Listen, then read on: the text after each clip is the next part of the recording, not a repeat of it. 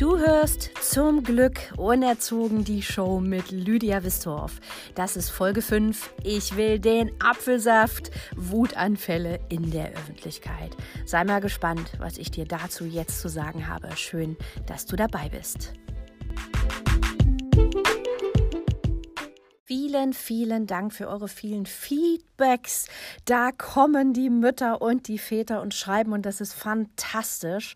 Und ich habe jetzt immer mehr Feedbacks auch zu Eltern, die die Podcasts hören und sich dann denken, oh scheiße, mein Kind ist neun. Habe ich jetzt mein Kind versaut? Lydia, hilf, was mache ich nun? Die Antwort ist erst einmal, nein, hast du nicht. Wir müssen wegkommen von diesem Begriff von Schuld und von Fall falsch und wir müssen hin zu einem Begriff von Verantwortung.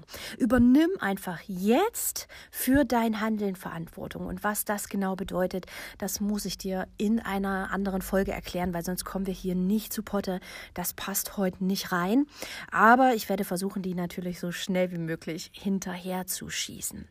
Dann möchte ich noch auf ein Feedback eingehen. Es fragen mich immer wieder Eltern, auf welches Alter beziehst du dich jetzt nochmal genau mit deinen Inhalten? Es gibt natürlich auch Kinder, die mit sechs Jahren noch Wutanfälle haben. In der Regel ist es aber so, dass es dann natürlich in dem Alter schon massiv abnimmt.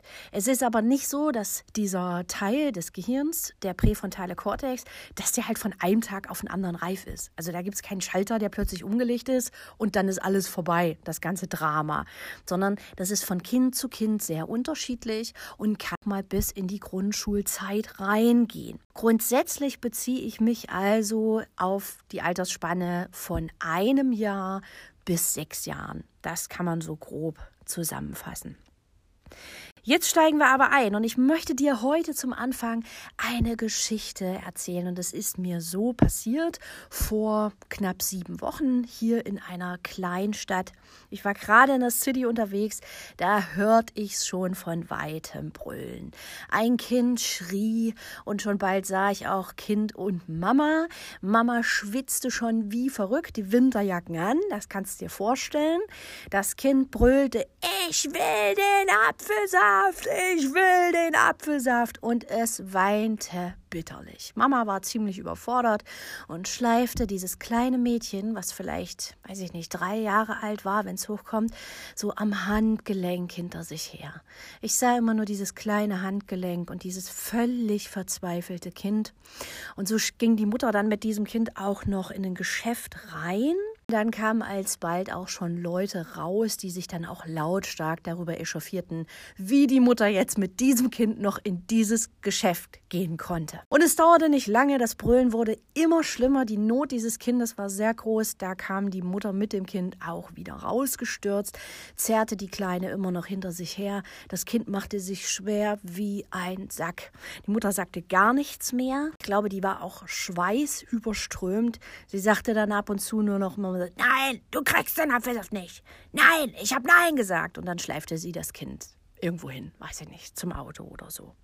In dieser Szene steckt für mich ganz, ganz viel drin und das will ich mir jetzt mit dir angucken. Warum ist das so fucking unangenehm für dich, wenn dein Kind in der Öffentlichkeit wütet? Warum ist das nur so?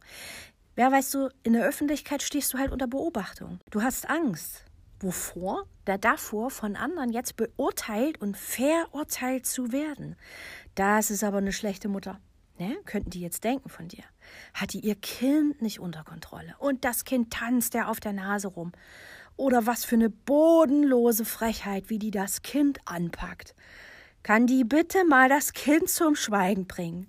Was für eine Mutter. Das könnten alles so Gedanken der Leute sein, die jetzt um dich rum sind in der Öffentlichkeit jetzt hast du ja gleich mehrere Leute um dich herum, die genervt werden von den Geräuschen und Bewegungen deines Schätzeleins.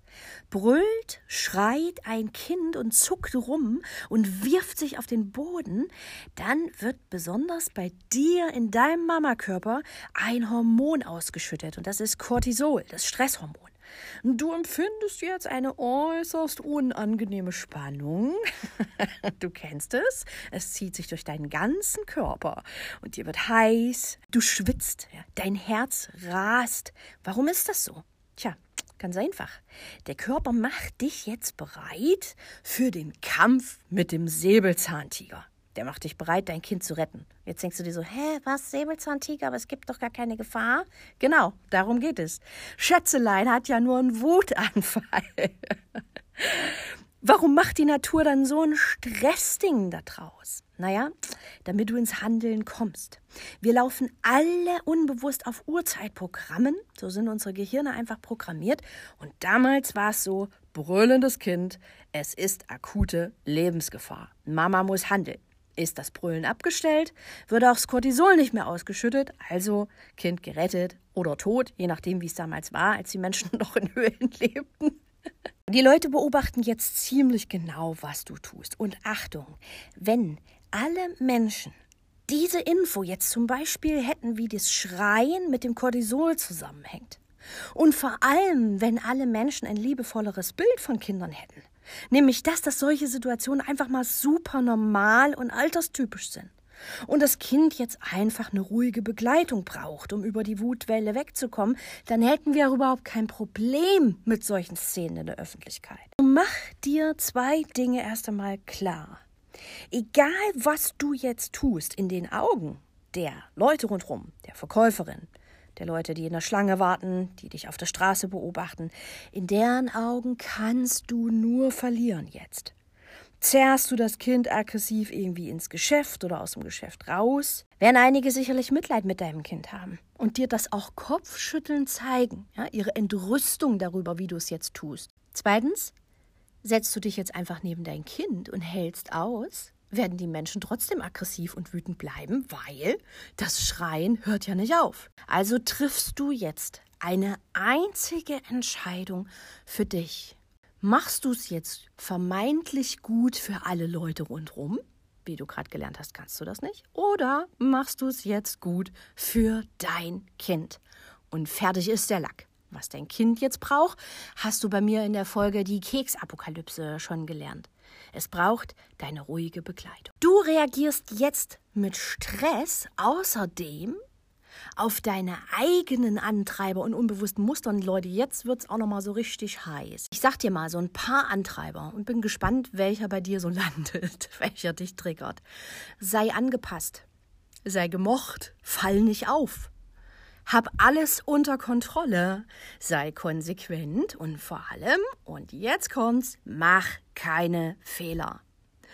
Die Angst davor, Fehler zu machen und von anderen dafür beurteilt und verurteilt zu werden, die ist in dir möglicherweise immens groß die ist uns durch Erziehung mit Lob und Strafe in die Wiege gelegt und dann später durch unser wundervolles Bildungssystem, welches auf Schulnoten und Leistung basiert, noch ganz, ganz sehr verstärkt. Das Bildungssystem beurteilt dich permanent nach Noten und es verurteilt dich auch, wenn du zum Beispiel nicht ausreichend gute Noten hast, bleibst du sitzen, kannst die Klasse nicht wechseln.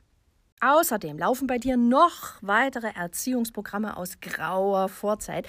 Es gab damals die Zeit der schwarzen Pädagogik und da hat man zum Beispiel gelehrt, unkooperatives Verhalten muss bestraft werden. Uiuiui. Beziehungsweise unkooperatives Verhalten darf nicht geduldet werden. Dein Kind kooperiert ja jetzt nicht auf der Oberfläche. Ne? Es schreit und brüllt, es kommt nicht mit, es macht nicht, was du sagst, es ist einfach in Not. Dazu wird es auch noch mal eine eigene Folge geben. Ich ich habe eine Anfrage, sehr interessant, von einer Sozialpädagogin und vierfachen Mutter, die genau zu diesem Thema so einiges zu erzählen hat. Und mit ihr gemeinsam werde ich nochmal in einer Extra-Folge genau hingucken, wie das alles so in uns reingekommen ist. Solche unglaublich harten Glaubenssätze und Antreiber mit den Kindern, warum das heute noch in uns drin ist und vor allem, wie du das aufbrechen kannst. Aber das schauen wir uns dann auch nochmal in der extra Folge an und da freue ich mich schon ganz sehr drauf. Du bist in der Situation, Stress, Wut, Ohnmacht, unser schöner Kreislauf, den du jetzt auch schon kennst. Du kannst jetzt dein Kind bedrohen, ihm wehtun und vor allem Ängste antriggern. Das machst du, wenn es jetzt anschreist, hinter dir herziehst oder die schlimmste Variante. Hast du vielleicht auch schon erlebt, wenn du ihm jetzt sagst, wenn du jetzt nicht mitkommst, gehe ich ohne dich. Ich gehe jetzt. Und dann gehst du, drehst dich rum und lässt dein brüllendes Kind zurück Und das Kind läuft jetzt vielleicht brüllend hinter dir her, bricht vielleicht immer mal wieder auf dem Boden zusammen. Das funktioniert tatsächlich ganz großartig. Das ist Erpressung. Erpressung funktioniert immer super. Die Frage ist nur, willst du in dieser Art und Weise deinem Kind Botschaften in die Seele schreiben? Also stell dir mal die Situation vor, dein Chef kommt zu dir und sagt, du, äh, wenn du bis heute 12 Uhr nicht diese oder jene Sache fertig hast, dann muss ich dir sagen, darfst du heute in der Kantine kein Mittag essen. Ja, wie fühlt sich das an? Ist das schön? Ganz und gar nicht. Es macht einen extrem wütend, weil ohnmächtig. Ne? Jemand übt Macht über dich aus und du kannst dich dem nicht entziehen. Und so ist das auch hier mit der Erpressungsfunktion, mit dieser Floskel. Ich gehe jetzt ohne dich. Mach's gut. Tschüss. Ne? Du triggerst bei dem Kind damit eine Urangst. Seine Urangst, allein gelassen zu werden. Ein Kind in so jungen Jahren, das weiß instinktiv, wenn es jetzt seine Mama verliert, dann stirbt es. Auch das ist ein Urprogramm, denn so war das damals, als die Menschen Höhlen gelebt haben. Das Leben war sehr, sehr, sehr gefährlich, du weißt. Der Säbelzahntiger und seine Freunde. Das heißt, Mama zu verlieren ist akute Gefahr und deshalb wird dein Schätzelein jetzt noch wütender. Weil jetzt kommt noch diese ganz starke Angst dazu. Du denkst immer daran, Wut ist Ohnmacht.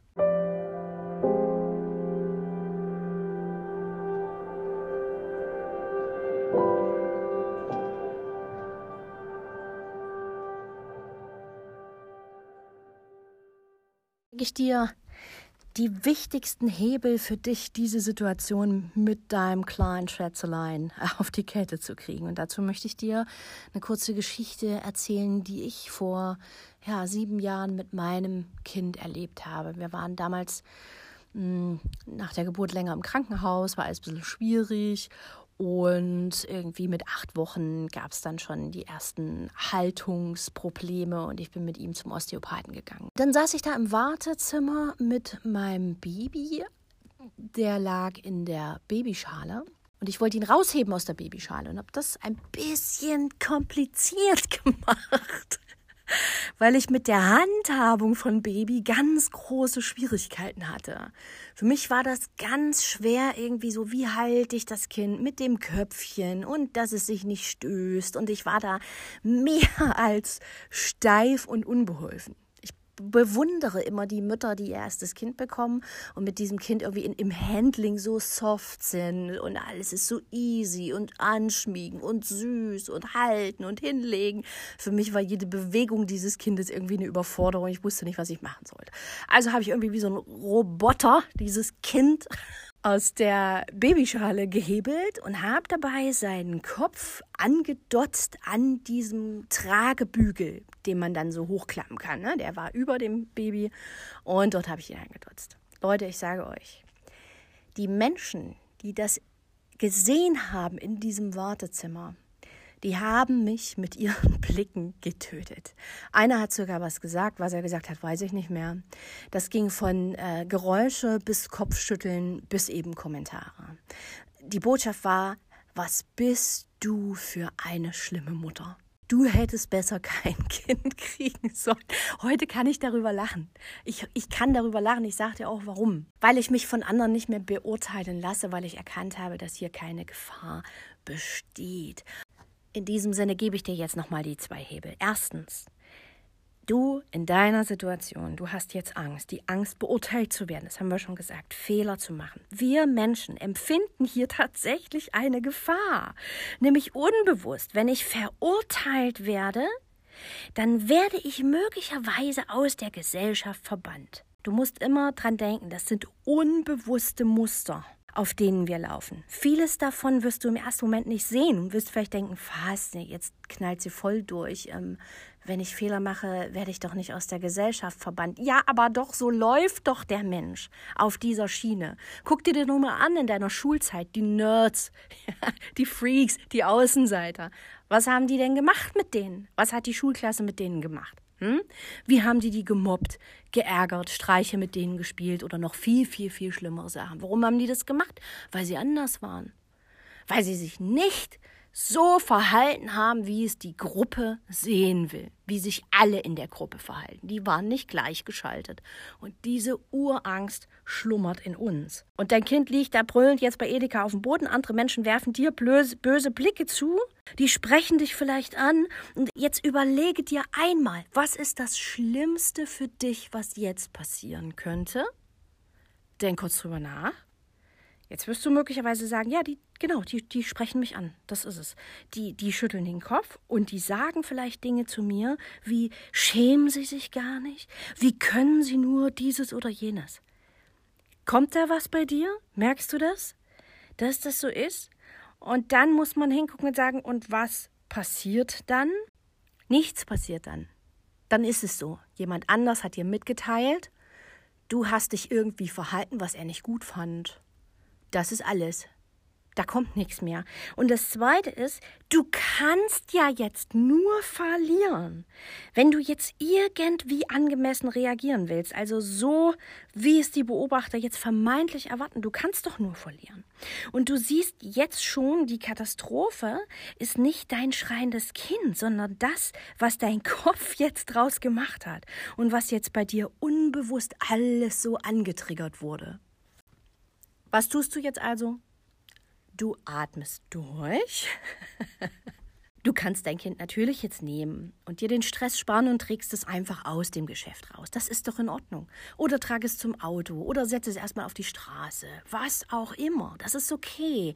Nur trage es ohne drohen und verletzen. Lass deine Aggression beiseite. Und das kannst du trainieren nach dem, was du heute hier erfahren hast in dieser Folge. Oder wenn es in der Stadt ist, setz dich einfach daneben auf den Boden. Setz dich daneben. Du weißt doch jetzt, worum es geht. Wir sind in der Wutwelle, die geht vorüber. Und du wartest die Zeit ab. Das ist eine Trainingsfrage, das auszuhalten. Wichtig ist für dich hier immer wieder zu gucken, ist mein Leben bedroht? Passiert hier irgendwas Schlimmes von außen? Nö, passiert nicht. Also ich habe manchmal schon in solchen Momenten den Leuten einfach zugerufen, äh, so, ja, nee, alles okay bei uns hier, alles im grünen Bereich, ne? Und habe gegrinst und mich neben meinen Sohn gesetzt. Ich habe das natürlich auch durchlebt. Und für mich war das auch ein Lernprozess, mich zu befreien von diesen Gedanken, was andere jetzt von mir denken. Aber weißt du, es ist auch wirklich eine immense Befreiung. Und darum geht es mir, darum geht es mir immer. Ich will dir Dinge an die Hand geben, damit du dich befreien kannst von irgendwelchen Erwartungen anderer Menschen und von irgendwelchen Glaubenssätzen und Antreibern, die in dich reingelegt wurden, die nicht zu dir gehören. Das wird dich frei machen und du wirst eine große Gelassenheit in deinem Umgang mit dem Kind spüren. Mehr ist erstmal nicht zu tun. Und dann fahrt ihr nach Hause. Und das war's. Und der nächste Wutanfall kommt bestimmt. Jetzt weißt du natürlich aus der Keksapokalypse, wie die Wut zustande kommt. Deshalb kannst du dir auch mal überlegen, wie kann ich denn vorbeugen? Kann ich irgendwie vorbeugen? Ja, das kannst du. Du kannst zum Beispiel versuchen, dich so zu organisieren, dass du eben in jungen Jahren möglichst nicht mit deinem Kind einkaufen gehst. Nicht um, der, um dem Wutanfall und dem Drama zu entgehen, sondern einfach weil du weißt, es ist anstrengend. Das Kind wird etwas sehen, was es will und es will es unbedingt, sei es der Apfelsaft und wenn es seinen Willen nicht kriegt, dann rastet es aus. Ich bin alleinerziehend, seit mein Kind ein Jahr alt ist und ich habe keine Familie hier, die sind alle 500 Kilometer weit weg und auch ich habe das hinbekommen, mich so zu organisieren, dass ich eben in den ersten vier Lebensjahren mein Kind nur im äußersten Notfall mitgenommen habe zum Einkaufen. Was kannst du noch machen? Versorg dein Kind im Vorhinein in einer öffentlichen Situation mit irgendwas. Gib ihm ein Brötchen in die Hand vom Bäcker und geh dann zum Edeka rein oder lass dich auf einen Kompromiss ein. Wenn dein Kind tatsächlich etwas sieht und es ist ihm so super wichtig, das haben zu wollen und wenn das irgendwie so ein, ein Küchenschwamm ist. Mein Sohn, der hat dann auch immer so ganz verrückte Dinge gewollt. Da war nicht das Ü-Ei in der Kasse. Nee, nee, das waren die Küchenschwämme. ja, dann kauf es ihm doch auch mal. Sag doch auch, ja, okay, diese eine Sache bekommst du. Auch da kannst du natürlich vorbeugen. Aber Achtung, Hier geht es natürlich nicht darum, dem Kind immer zu geben, was es will, damit es keinen Wutanfall bekommt. Das darfst du jetzt nicht verwechseln. Ne? Aber natürlich darf man sich das Leben auch mal leicht machen. Und jetzt höre ich sie schon, die Kritiker. Um Gottes Willen, was predigt uns die Wistorf hier? Wir sollen dem Kind geben, was es will, damit es nicht ausrastet. Mm -mm, nee, davon habe ich nicht gesprochen. Ich rede davon, dass fantastische Therapeuten wie unter anderem Jesper Juhl herausgefunden haben, je kooperativer ich bin, je mehr ich bereit bin, mich auf Kompromisse mit dem Kind einzulassen, desto mehr ist dein Kind bereit, sich auf Kompromisse einzulassen. Es kooperiert umso mehr, je mehr du kooperierst. Und das ist was ganz Fantastisches. Aber da muss ich dich auch auf eine andere Folge vertrösten. Das war's für heute mit dem Wutanfall in der Öffentlichkeit. Ich bin sehr gespannt, welche Erfahrungen du da demnächst machst. Und ich bin dir auch immer dankbar für ein Feedback zu dieser Folge. Unter dem Podcast kannst du nämlich auf diese Frage antworten. Wie fandest du die Folge? Wenn du Fragen hast oder Anregungen, wenn du ein Thema hast, wo du sagst, oh, Lüdi, kannst du bitte mal dazu eine Folge machen? Oder wenn du an einem Punkt mit deinem Kind einfach nicht weiterkommst, dann schreib mir gerne auch eine E-Mail an hallo at lydiawistorf.de. Ich schreibe das in die Beschreibung dieses Podcasts nochmal mit rein. Du kannst kannst mir auch auf Instagram folgen, kannst mich dort anschreiben. Ich finde meine Wege, dir zu antworten und freue mich auch über Anregungen, was neue Folgen angeht. In diesem Sinne, auf dein Glück, deine Lydia.